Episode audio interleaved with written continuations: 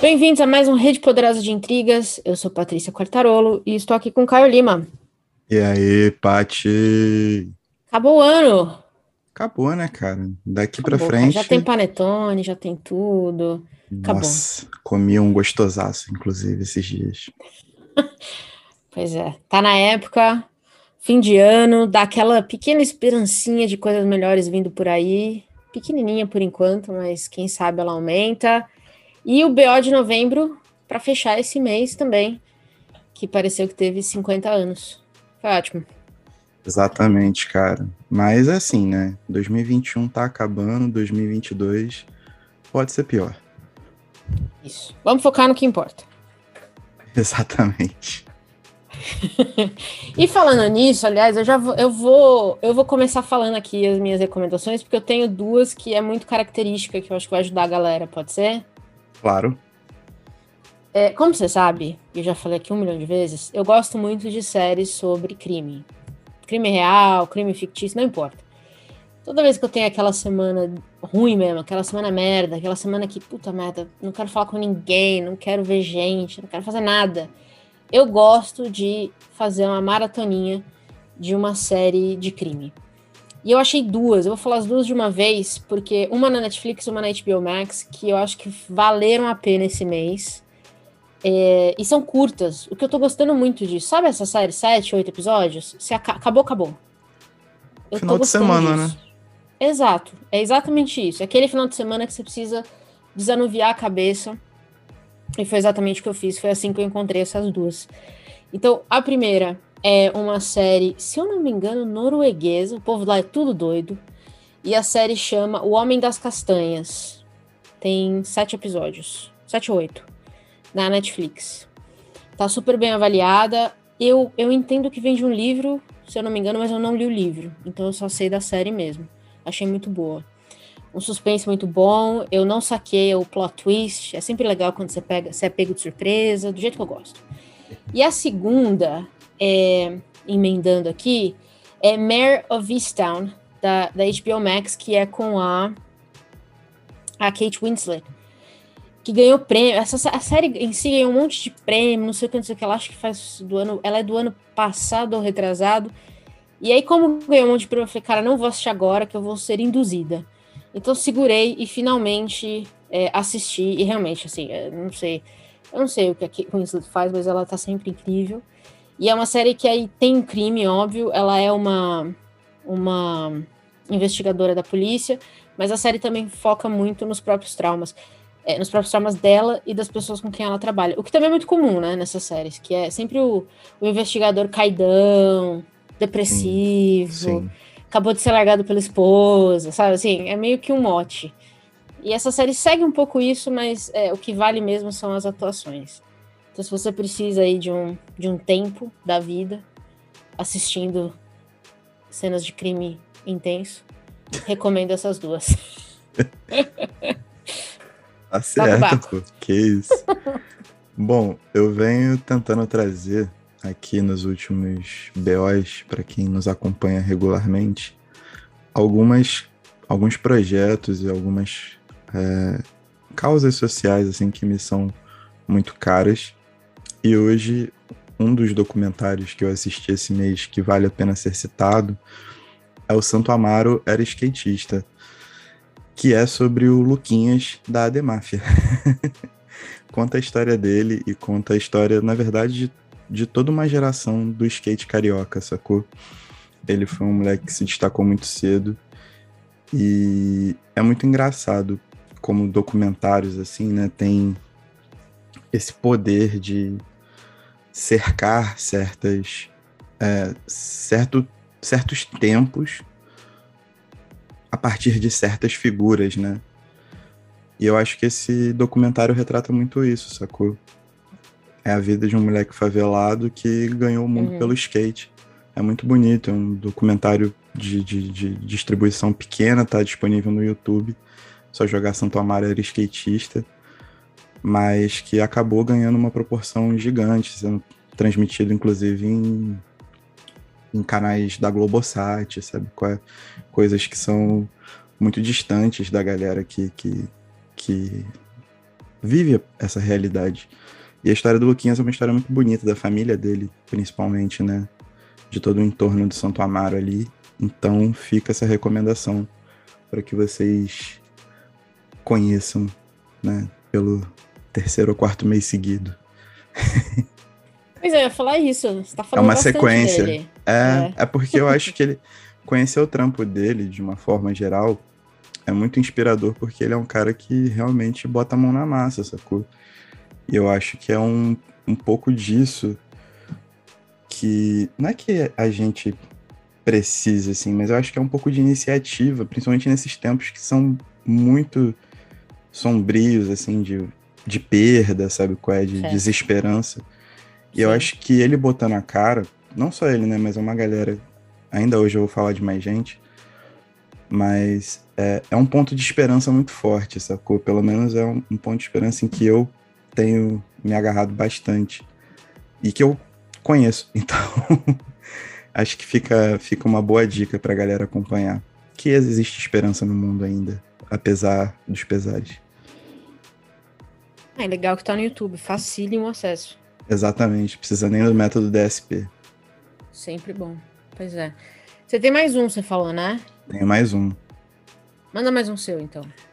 Cara, eu tô nessa vibe de ficção científica depois de Duna, né? Virei um. Sabemos, sabemos. Sci-fi lover. E comecei a assistir Fundação, cara. Que é a série baseada nos livros do Asimov. Pô, bizarra de boa também. Tô perdidaço lá. Só isso, assim. Pá. Fundação. Tá na Amazon Prime, né? Isso, na Amazon Prime. Muito bom, é. muito bom. Infelizmente, a Amazon Prime está investindo em todas as séries de fantasia e ficção que eu quero assistir. o, a Roda do Tempo tá lá também, que eu comecei a assistir recentemente. E é. E tá vindo aí Senhor dos Anéis. Então, assim, vai ser difícil odiar o Bezos no futuro. Filho da puta. Não tem o que fazer mais. O que eu vou fazer? O que, que eu vou fazer? Você entendeu? Muito bom, muito bom. Ah, foda, foda. Todo mundo ama o carequinha. É.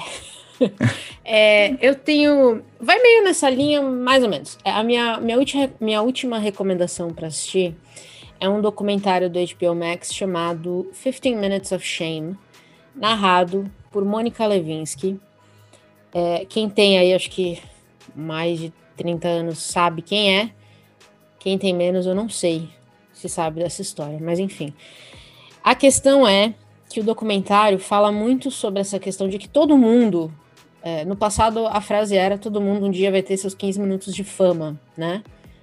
E hoje em dia, com as redes sociais, a gente meio que vê isso acontecendo. E aí, o que a Mônica traz é que a gente foi de todo mundo, da democratização, vamos dizer assim, né? Do acesso para democratização da vergonha, do bullying, é, todo mundo eventualmente vai ter seus 15 minutos de shaming, de vergonha, enfim, afins. E é uma conversa muito boa, porque a Mônica foi, e ela se auto-intitula isso, a paciente zero, né, para um shaming global, basicamente. Quando a situação com ela aconteceu em 98, a internet estava começando a borbulhar. Então foi talvez um dos primeiros casos, assim, é, escândalos, né, é, principalmente escândalos políticos, que o mundo inteiro acompanhou em tempo real. Né? Todo dia você podia entrar em algum lugar e ver a notícia que tinha acabado de sair. Isso era muito novo. E ela viu, e, e ela conta muito isso. Ela, é, em entrevistas que eu vi dela promovendo o documentário, ela conta também que ela foi de ser uma das principais alunas numa universidade top dos Estados Unidos para não conseguir emprego por cinco anos. É, então, ela conta muito, e o documentário vai falar isso, sobre os efeitos que esse shaming público hoje em dia, né, que a gente chama, tá, tá se chamando muito de cultura do cancelamento, mas eu acho que é um pouco mais profundo do que isso, porque a cultura do cancelamento, para quem está participando dela de fora, ela dura um dia. Para a pessoa que sofre, são meses e meses. E um dos exemplos que eles trouxeram, e aí me marcou muito, porque eu vi essa história, eu vi acontecer o cancelamento do cara, foi aquele. Eu não sei se você viu essa história, se você lembra documentando. Um cara que no começo da pandemia é, acumulou 17 mil é, potinhos de álcool em gel para revender na Amazon a um preço mais caro. Ah, sim. Você sim. lembra dessa história? Sim, sim. Pois é. Como é que ela chegou pra gente? Num artigo do The New York Times, que é uma fonte, é, uma fonte, vamos dizer, confiável de notícia. É, o jornalista foi até a casa dele entrevistar ele, mas o que o jornalista disse para ele, segundo ele, né, é que eles iam entrevistar as pessoas que estavam vendendo produtos na Amazon. Eles queriam entender essa história do marketplace e pessoas que viviam disso, que é o caso dele. Uhum. E quando ele foi comprando os álcool em gel no começo da pandemia, ela estava estourando na Europa. Mas o álcool em gel já estava em alta nas pesquisas nos Estados Unidos. E é assim que ele define o que ele compra para o estoque dele, porque ele vende de tudo. Uhum. Então ele saiu fazendo estoque porque ele achou, bom, se mais pessoas estão procurando, deve começar a vender logo. E aí ele acumulou tudo isso. E ele disse que depois que a matéria saiu, as pessoas começaram a ligar para ele, soltaram o endereço dele na internet. As pessoas iam até a casa dele, ele começou a receber ameaça de morte. Ele mora com a esposa e duas filhas. Eles tiveram que sair de casa, foram pro hotel.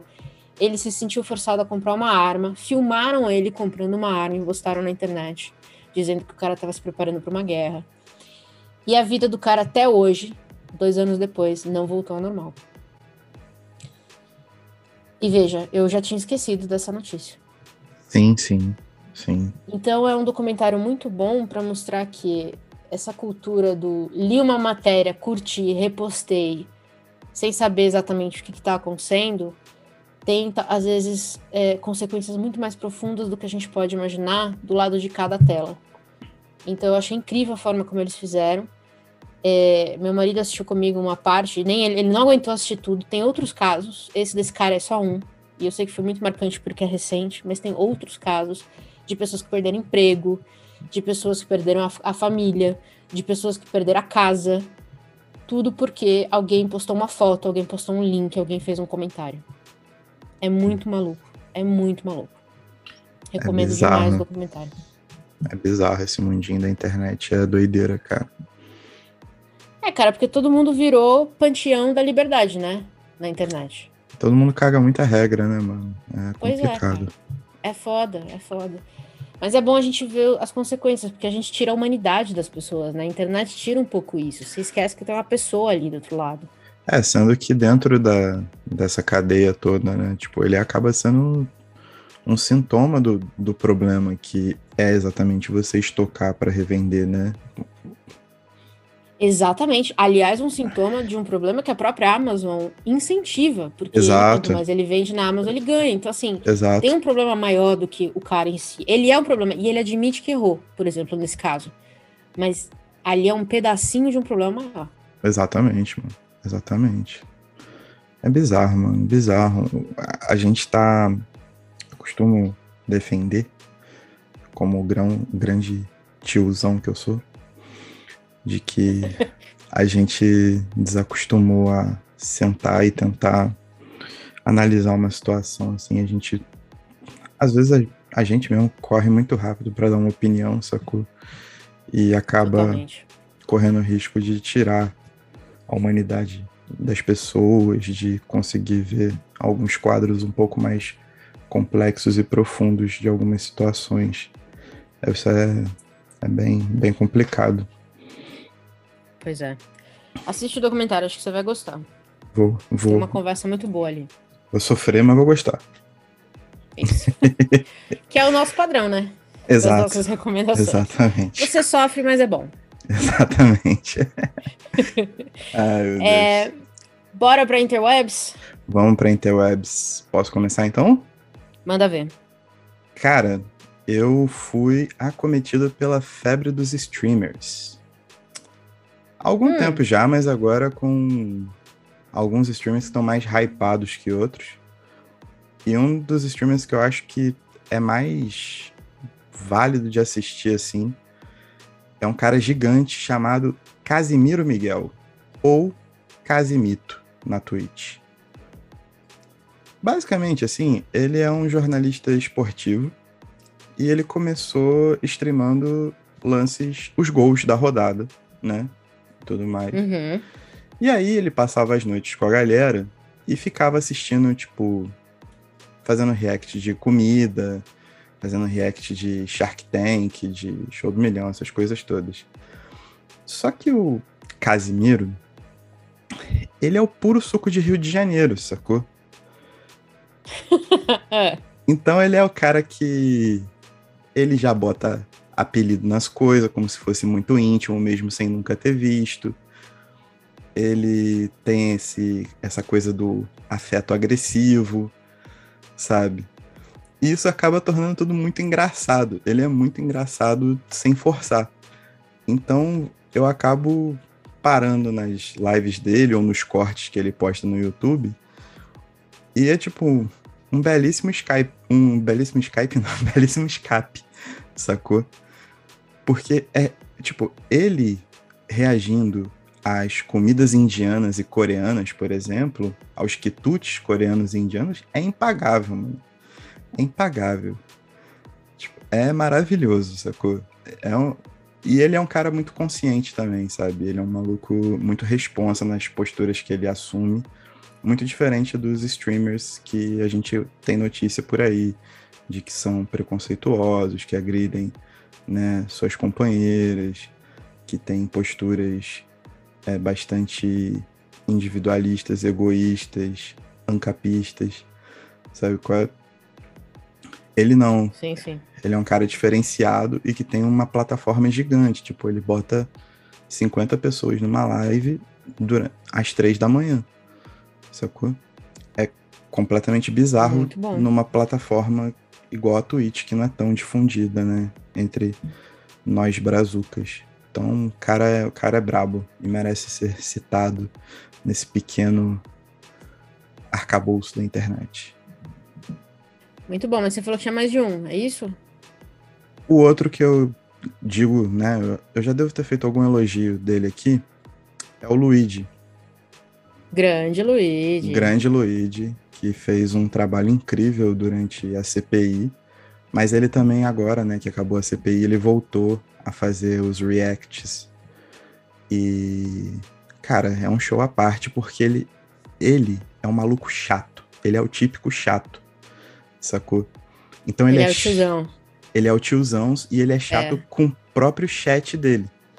Sabe qual é? Então, quando ele vê que às vezes ele usou um efeito de som e a galera começou a reclamar, aí ele começa a insistir no efeito de som até a galera ficar muito bolada. E isso torna tudo muito engraçado porque é exatamente o meu tipo de humor, sabe? É exatamente o tipo de coisa que eu faria se eu não tivesse vergonha de streamar. Então ele também é sensacional, assim, o maluco é muito responsa, ele é muito brabo. Os dois produzem um conteúdo muito atual, de uma forma muito honesta e tratando de assuntos relevantes e fazendo tudo ficar engraçado, então é muito maneiro. Cara, na CPI o Luigi fazia live durante a, o dia inteiro, às vezes, né? Enquanto tinha o. Quando estavam rolando os depoimentos e tudo mais. Era um sarro de acompanhar ele, porque mesmo assim ele ainda estava no Twitter postando coisa.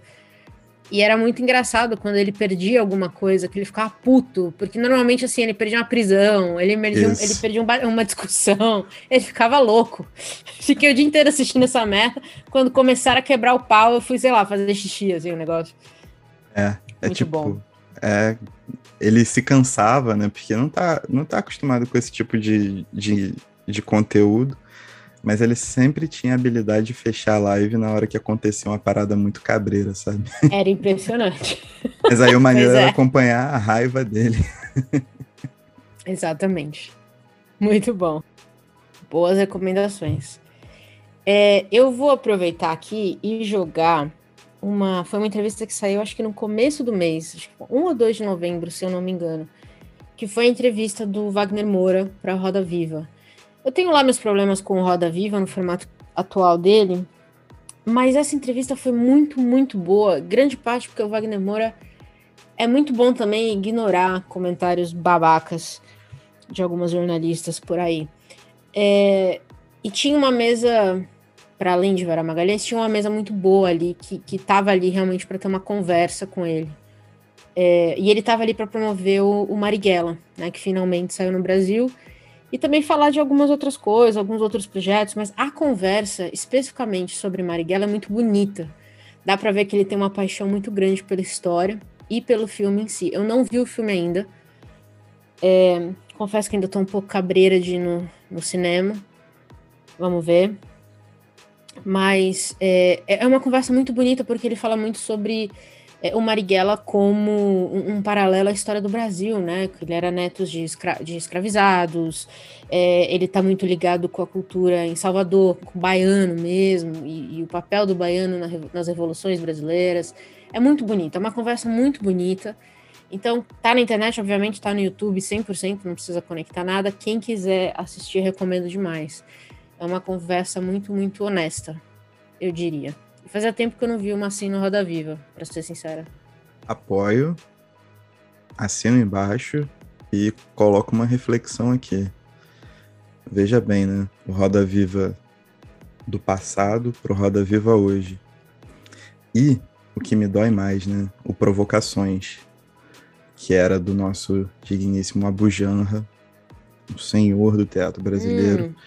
e hoje é feito por Marcelo Tais. É, mudou bastante o perfil das coisas.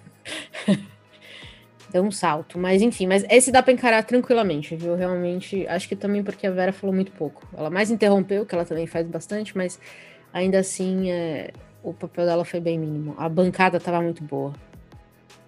Ah, então de boa. Se a Vera falou pouco, tá tranquilo.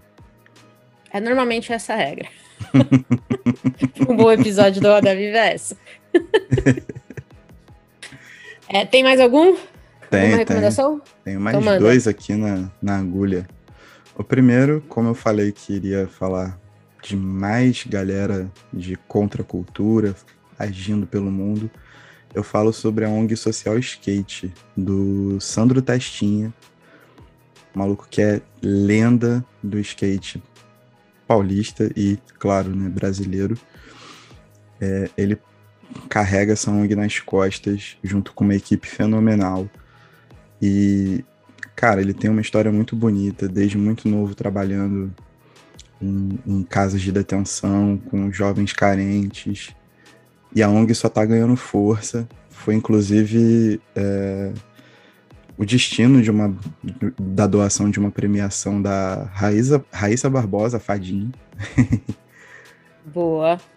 E, cara, conheçam a ONG Social Skate, conheçam o trabalho do Sandro Testinha, que o maluco, ele é brabíssimo, é muito bonito, tipo, muito bonito. Joga no YouTube, que vocês vão achar vários vídeos, inclusive, né, do, do Ademar com o próprio Testinha. Os dois estão sempre trabalhando juntos. É muita melhoria, tipo, e coisas saudáveis, né, um estilo de vida saudável, não só né, fisicamente, mas mentalmente falando, é a promoção de um, uma reabilitação de todas essas pessoas que carecem de cuidado, que carecem de, de, de estrutura para aproveitar o melhor lado da vida, sabe? As coisas simples e que realmente importam. Ele, ele e a equipe dele tem esse trabalho e é muito bonito de verdade. Muito bom. E a outra? A outra é o programa Fundamentes, que é um ciclo de leitura coletiva da Sabrina Fernandes, que faz o Tese 11, canal famoso do YouTube. É, eu achei muito maneiro o programa que ela fez, eu até te mandei, né, Paty? Mandou, realmente, a lista tá boa. Além de ser uma lista muito boa de leituras, é, conhecendo um pouco do trabalho da Sabrina, dá para entender que ela é muito minuciosa para montar o conteúdo programático. Então ela lançou é, a um preço que pode até parecer não tão acessível, apesar de eu achar que é tendo em vista os clubes de leitura que a gente encontra por aí, mas vem toda um, uma estrutura para auxiliar a leitura, né? Porque as leituras são leituras teóricas e se você fica talvez à mercê de alguns conceitos e não consiga pegar e tal, isso pode atrapalhar um pouco o teu, teu entendimento, isso pode picotar um pouco todo o raciocínio né, que você precisa para conseguir chegar no, no autor ali e tudo mais.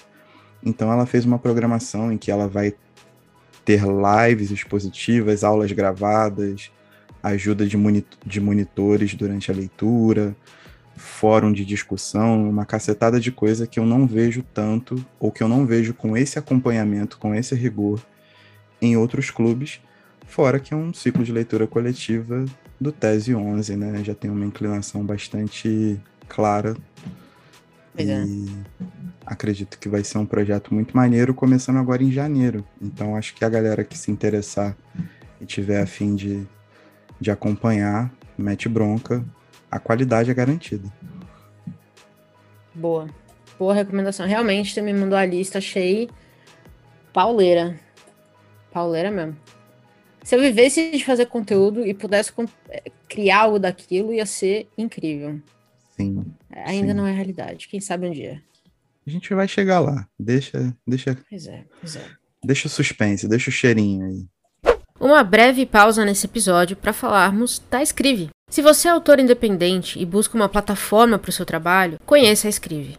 E se você, leitor, quer conhecer mais trabalhos independentes, a Escrive te permite conhecer autores que estão fora do eixo das editoras. Isso porque a Escrive busca democratizar a publicação no Brasil e já conta com mais de 50 mil leitores, 150 livros publicados e 300 mil visualizações. Acesse escrive.com.br e encontre o trabalho de 3 mil autores que já estão na plataforma. É, pra ler você tinha um, não é isso? Tenho, tenho sim. Um que, pô, já é já é carta marcada desse podcast, mas sempre retornará. Que é o novo livro do Thomas Bernhardt, Mestres Antigos. Claro. Acabou de sair pela Companhia das Letras. E eu peguei na pré-venda porque é um dos autores que eu simplesmente só corro atrás. Cara, fantástico, só que esse vem com a whole new flavor, sabe? Qual é? Tipo, todo um tempero diferente, porque já é uma fase tardia da produção do Bernhard. Esse livro foi lançado em 85 e ele acaba falecendo em 89. E hum. ali ele consegue, dentro do estilo que, que ele desenvolve, né? Todo rabugento e tal, ele consegue construir muito bem o que é aquela Áustria que passa a, aos as questões globalizadas, sabe? O que é aquela Europa se transformando em algo globalizado e batendo assim no fim né, da, da Guerra Fria, é, os conceitos de cultura, de intelectualismo. Então ele é um livro muito, apesar de ser narrado por uma só voz, né, num parágrafo que é contínuo por 180 e poucas páginas, ele tem uma espécie de polifonia que já é um meio que um sinal dos tempos que o Bernhard é, consegue captar. E ele tem também um sentido de tipo de uma melancolia transformada em risada, sabe? Então, tipo, você solta muita risada enquanto você lê, mas são risadas muito tristes. Sabe qual é? Você sempre tá rindo e fala, caralho, que merda. É que é sempre bom. Sim, sim, sim, sim. Aqui é nesse livro é muito acentuado, sabe qual é? Tipo, é muito Entendi. pesado. Livraço, livraço, livraço. Tô vendo que eu vou ter que ceder e ler um Bernhard logo. Ou a gente vai ter que acabar o podcast. Sim, total. Tipo, é parte do contrato. É, tô sentindo que vai virar mesmo. Então, eu vou jogar o meu trunfo aqui, que Chama. é a minha recomendação de leitura esse mês. Eu li bastante coisa boa, mas o, o que mais me surpreendeu foi a Lyudmila Ulitskaya com o seu Meninas. É, li num final de semana, não conseguia parar de ler. Seis contos incríveis. Eu acho muito difícil escrever conto, mas Principalmente quando você termina o conto, você acha assim, tá bom, terminou, que bom. Normalmente fica com aquela sensação de eu queria mais, eu queria entender melhor isso, eu queria engajar melhor com os personagens, eu queria conhecer mais. E eu acho que, que a Ulitskaya consegue fazer isso no ponto certo, sabe? É, cada conto, quase que você consegue imaginar um romance por si só. É, eu adoraria, inclusive, que ela, principalmente de algumas personagens específicas, que ela desenvolvesse melhor. E, enfim, acho que a gente vai ter é, a oportunidade de falar mais dele por aqui no futuro. Espero que sim, eu espero que sim. É, é um livro que me anima bastante também. Pois é, então nos aguardem, mas leiam meninas, que a 34, como sempre, assim, a gente, a gente baba muito ovo da 34. Mas é difícil não fazer isso quando eles continuam trazendo esses nomes tão fodidos para nós. É porque eles são muito brabos, né, mano? Vai fazer o quê? Pois é, cara. Gente foda é gente foda, não tem o que fazer. Exatamente. Pois bem. Lançamento. Eu sei que foi o, o mês da feira da USP.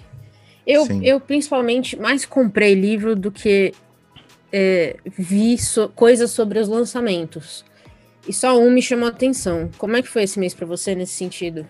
Cara, eu vi uma movimentação bastante interessante no mercado, mas eu fui assolado, assolapado, solapado, sei lá, por dois livros em particular, assim, que, porra, me pegaram, mané.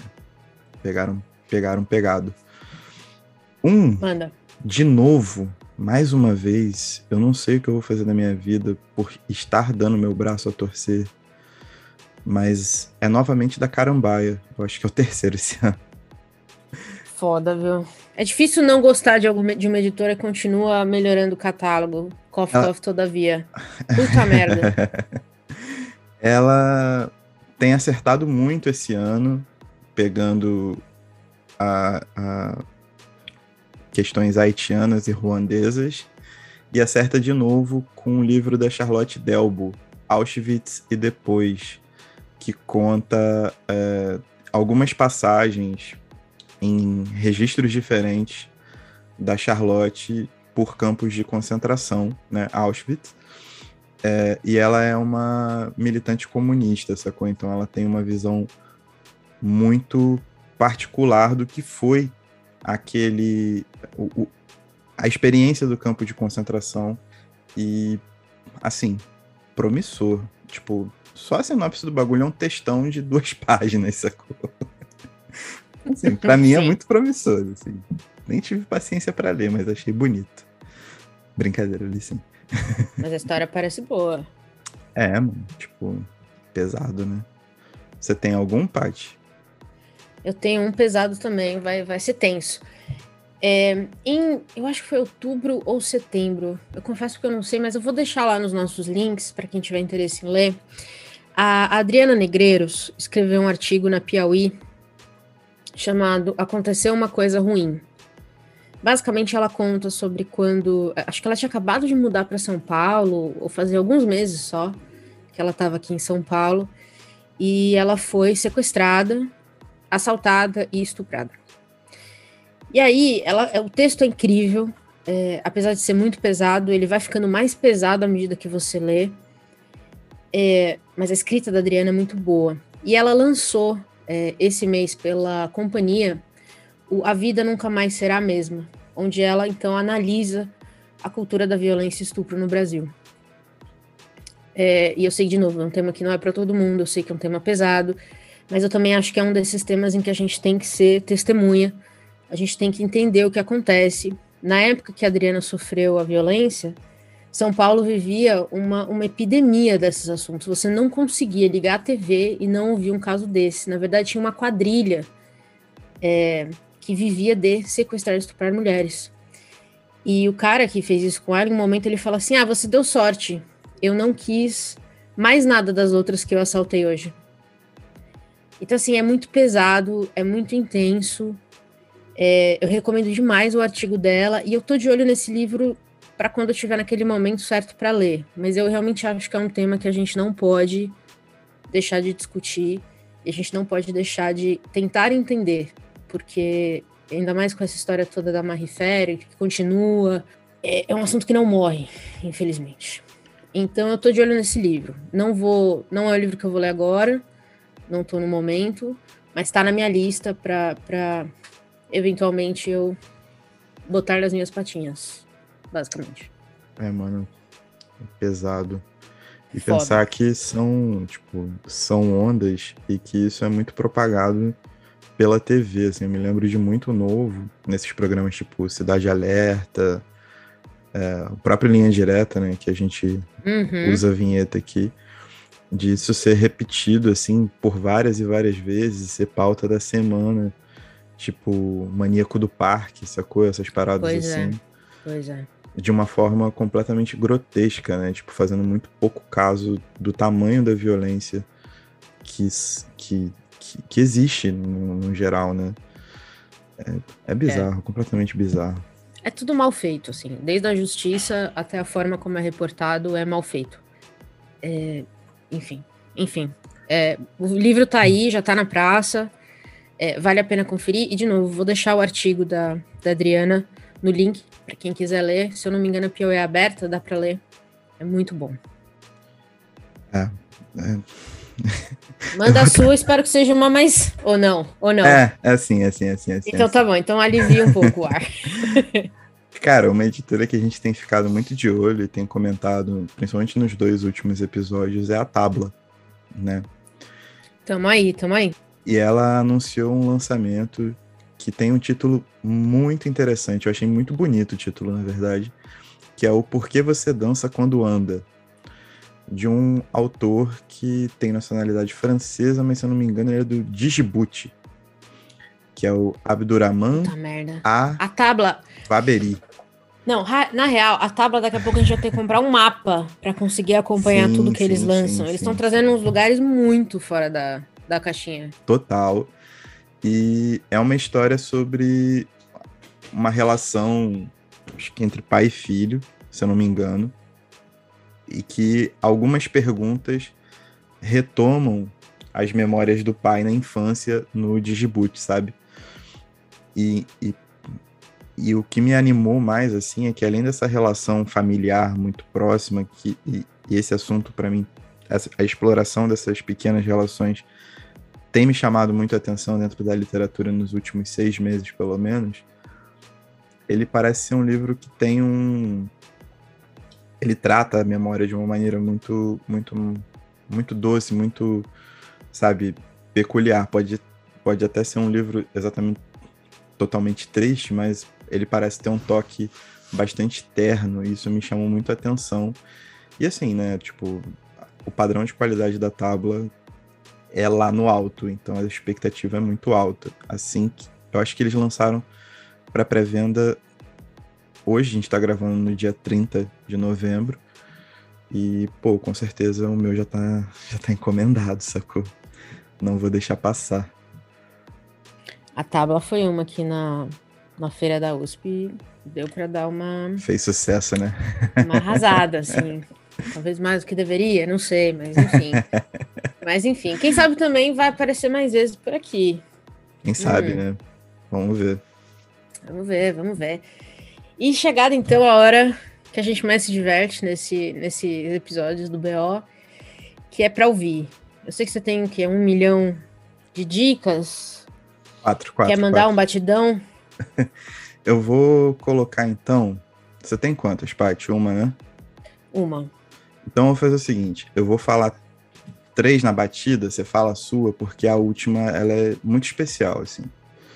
Tá Pode bom, ser? fechado. Então vamos lá. É, novembro foi um mês de muitos lançamentos, porque a galera tá voltando a fazer festa, né? Em alguns lugares já liberou bastante coisa. E aí o pessoal é. guardou é. os projetos para soltar agora para ter show contratado. É, infelizmente, parece que tem mais uma nova variante, a Omicron, né? Que tem um, tá se espalhando muito rápido e está causando certo certo alvoroço, mas ainda assim, muito trabalho na pista, muita coisa para ouvir. E algumas das coisas que eu ouvi esse mês foram assim surreais de boas. É, a primeira vem lá de BH com o FBC e o Vor, que é um produtor muito novo, acho que ele tem 22 ou 23 anos, mas eles se inspiraram na cultura do funk dos anos 2000 para tentar trazer esse clima de bailão, bailão funk assim, que aqui no Rio de Janeiro passou ali nos anos 2000, 2005, mas em BH perdurou até 2010, 2012. E o nome do disco justamente é Baile. Cara, é, o FBC é um baita de um, um MC, sabe? Ele escreve muito, sempre escreveu, mas ele simplesmente soltou a voz e fez um disco de funk que é simplesmente fenomenal. E o Vor produziu batidas de funk que são simplesmente fenomenais, nostálgicas, mas atualizadas para poder catar o ouvido da galera nova que realmente consome muito hoje, né? E ficou assim, maravilhoso. Tipo, o FPC e o Vor deram um show. É, uma das músicas viralizou no, no TikTok da vida, que é a, a, a, a, que dá o tema pro, pro, pro disco. Com a Mac Julia, que também é. Com a Julia Mac, quer dizer que é uma, é uma grande MC lá de BH. Tipo, maravilhoso. Ouçam baile quando vocês estiverem assim, a fim de, de, de, de dar aquela. Limpar a é? Limpar a casa. Limpar a casa, sim, sim. Sei qual, sei qual é. Sábado à noite você tá, pô, você e o Ali aí tão, tão sabe qual é, embrasando num vinho, numa parada assim, joga ele na pista, deixa os vizinhos tudo maluco, sabe? É isso, é isso. É, é, é disco pra dançar. Saquei. É disco para baile mesmo. A sacada foi interessantíssima e pô, a qualidade dos dois envolvidos, os dois principais envolvidos é indiscutível.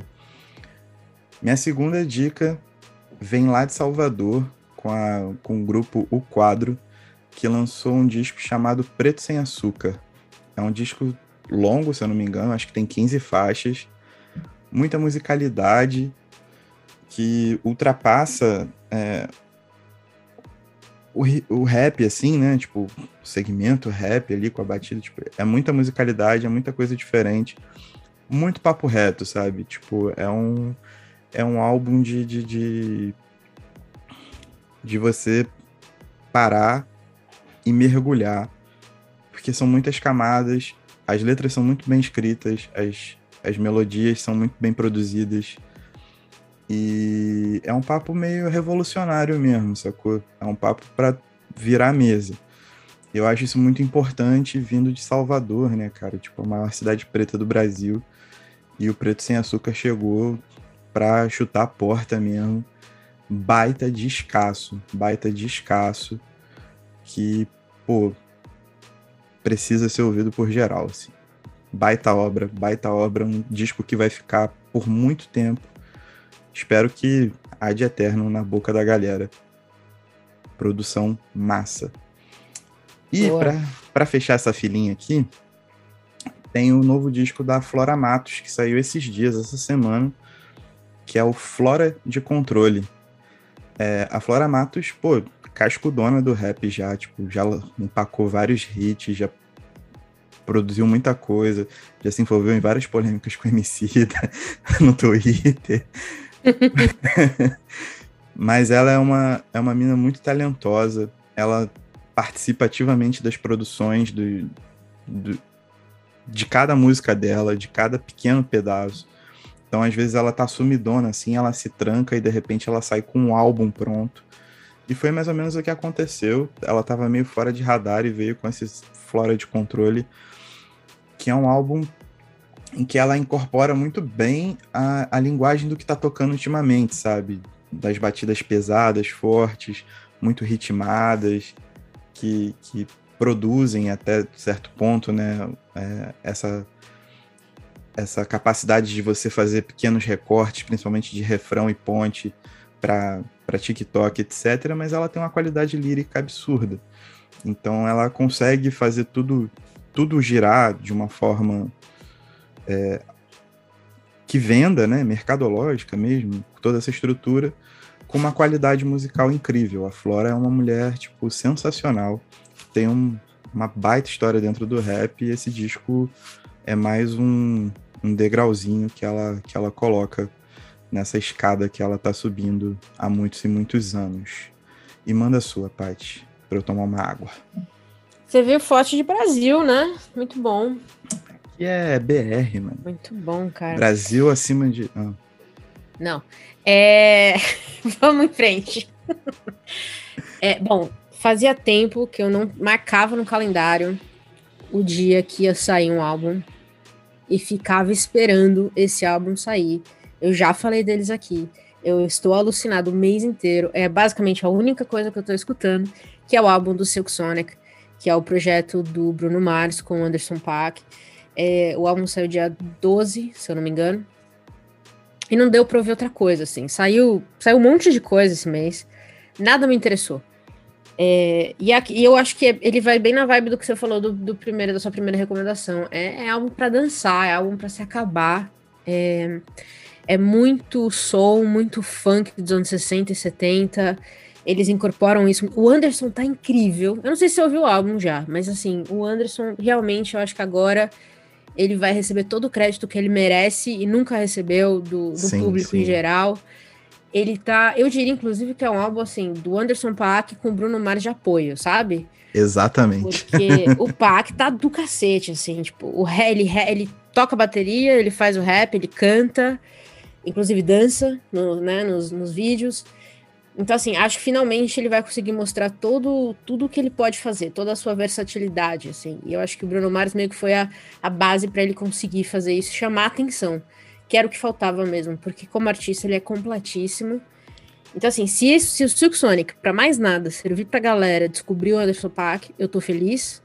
Se a galera ouvir Silk Sonic até desmaiar de, de tanto dançar, eu estou feliz. Então, assim, foi. para mim é um álbum curto, é um álbum que tá nove faixas só. Mas é bom que aí você volta tudo de novo e dança tudo de novo. Então tá tudo ótimo. É Inesgotável, né, cara? Inesgotável. Incrível, incrível. Não tem outra palavra, não sei outra palavra. Eu ouvi, ia recomendar, mas eu sabia que você ia recomendar. Eu falei, pô, deixa a Paty, Paty Até jogar. Até porque dia 12 eu te mandei a mensagem e falei, hoje tem... Ah, pô, exatamente, sacou?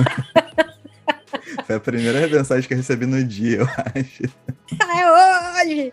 Então, essa sou eu. E eu tô assim desde que eu ouvi o álbum. Toda vez que eu tô naqueles dias mais ruinzinhos e tal, você bota uma faixa lá e, dá, e anima automaticamente. Não sei o que, que eles têm, esses dois juntos, na alma, assim, mas.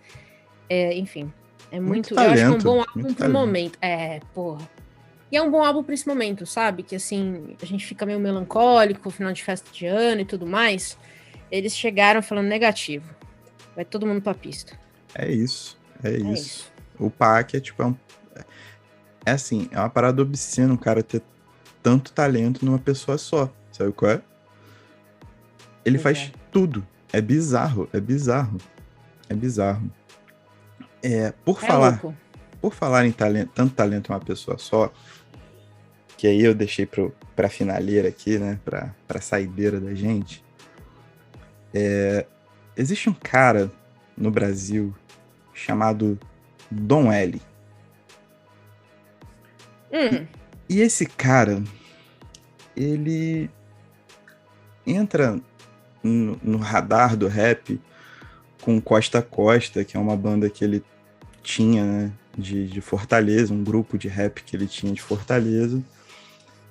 É, eles lançaram um dos CDs mais icônicos do underground brasileiro até hoje, facilmente. E vem para São Paulo para tentar a vida com a música, né? São Paulo, grande centro do business. E passa anos e anos e anos é, produzindo muito, sempre produzindo muitas coisas boas, muitas coisas relevantes. Ele é um letrista impecável. Ele é um cara que é, é dono de flows que ninguém consegue imaginar e ele tira da cartola e é simplesmente incrível.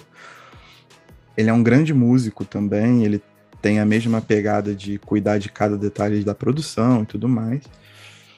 E aí, há quatro anos atrás, ele lançou Roteiro para Anuar, o diretor brasileiro famoso, volume 3, e ele faria uma trilogia ao contrário. Isso foi um disco que marcou e botou o Dom L na cena, só que na época ele tinha 35 anos, por aí. E dia 26 agora ele lançou Roteiro para Anuar, Anuar Volume 2. E tipo, se aquele primeiro disco marcou o nome dele na cena, esse segundo disco entrou pra história da música brasileira. É só isso, assim, tipo. Esse primeiro disco Nada mais. Tem que ser lembrado no mesmo panteão de discos como O Ano do, do Macaco, Babylon by Goose, do, do Black Alien, do Sobrevivendo no Inferno, do Racionais, sabe qual é? E de discos desse porte. É, Don L conseguiu escrever no disco tudo, sabe qual é? Ele conseguiu olhar e passou anos produzindo essa parada e olhar pro, pro Brasil, pro que é o Brasil, pro que é a cultura hip hop que ele participa, por, pro que são as quebradas que ele já passou, as dificuldades que ele já passou na vida, as dificuldades que ele viu as pessoas passando, e conseguiu colocar isso num disco. E é tipo é revolucionário, mano. É um disco revolucionário, sacou? É arte na mais pura forma, com cuidado, com maturidade, com inovação, sabendo usar os elementos que você tem à mão, sabe é, e, e, e sabendo aproveitar e, e, algo coletivo muito bem trabalhado, sabe? Todas as vozes que participam, ele botou o Jonga para fazer tipo ecos na, na, música, sabe? O Jonga, sabe? O grande Jonga, sabe? E foi perfeito, tipo, o encaixe foi perfeito, porque o trabalho foi perfeito. Assim, cara, é um, é um grande, tipo, é um grande trabalho, assim, um dos trabalhos que tem que estar tá na boca de todo mundo o tempo todo, sacou? É histórico, real, assim. É, ouvir esse disco é ver a história sendo feita, sabe? É? E é uma ponta de esperança também, de que as coisas, a gente pode trabalhar para mudar as coisas dessa lama que a gente tá, sabe? O Dom L é um, é um maluco Incrível. que conseguiu sintetizar isso dentro da arte melhor do que ninguém nos dias de hoje. É simplesmente incrível. É, e a maturidade, eu acho que também é uma questão muito da idade, né, Paty? A gente estava conversando esses dias sobre, tipo, como a gente se imaginava quando jovem, né? E às vezes a gente se sente bastante frustrado de não ter conseguido chegar nos, nos lugares que a gente pensava que ia chegar. E o cara lançou o trampo da vida dele aos 40, batendo os 40 por aí, sabe qual é? É, é tempo, é paciência, é, é, perseverança e tudo mais, mesmo que, né, essa porra dessa vida maluca coma a cabeça da gente de vez em quando. Mas é tipo. Cara, é, é, Fato. é difícil falar porque eu tô muito recente, assim, mas é um nível de disco que eu tava ouvindo hoje no trabalho e me emocionei, tá ligado? Porque é, é muito brabo. É isso. Já sei que eu não Muito posso bom. ouvir no trabalho. tá dado. Tá dado, é, é isso. isso. É isso. Muito bom. Então a gente tem, a gente tem dicas para tudo. Você pode tem dicas para mexer a sua bundinha e dicas para se emocionar no trabalho. Tá ótimo. Exatamente, exatamente. Tem para todo gosto. Para todos os E olha gostos. que a gente nem falou de Adele também, que dependendo do que você vai ouvir, você vai chorar. Então tem, tem é, também essa. Também, essa se você chorar, ela pode plagiar teu choro. que horror. pois muito bem. Acho que temos um BO fechando novembro. Tá recheado, tem coisa tá. muito pesada, tem coisa muito leve, tem coisa incrível. E dezembro vem aí. Mas mais do que isso, né? 2022 estamos aqui preparando umas coisas aí. Nossa. Aí. Falo nada, hein? Só vou deixar o hashtag vem aí Tenham paciência com a gente. Estamos voltando com força total. Aí, vocês. Se vocês não botavam fé antes, depois não vem pedir foto, hein? Hum... Fala comigo na rua. Pois muito bem. Tá entregue? Tá entregue, pô, sempre. E tchau. Tchau.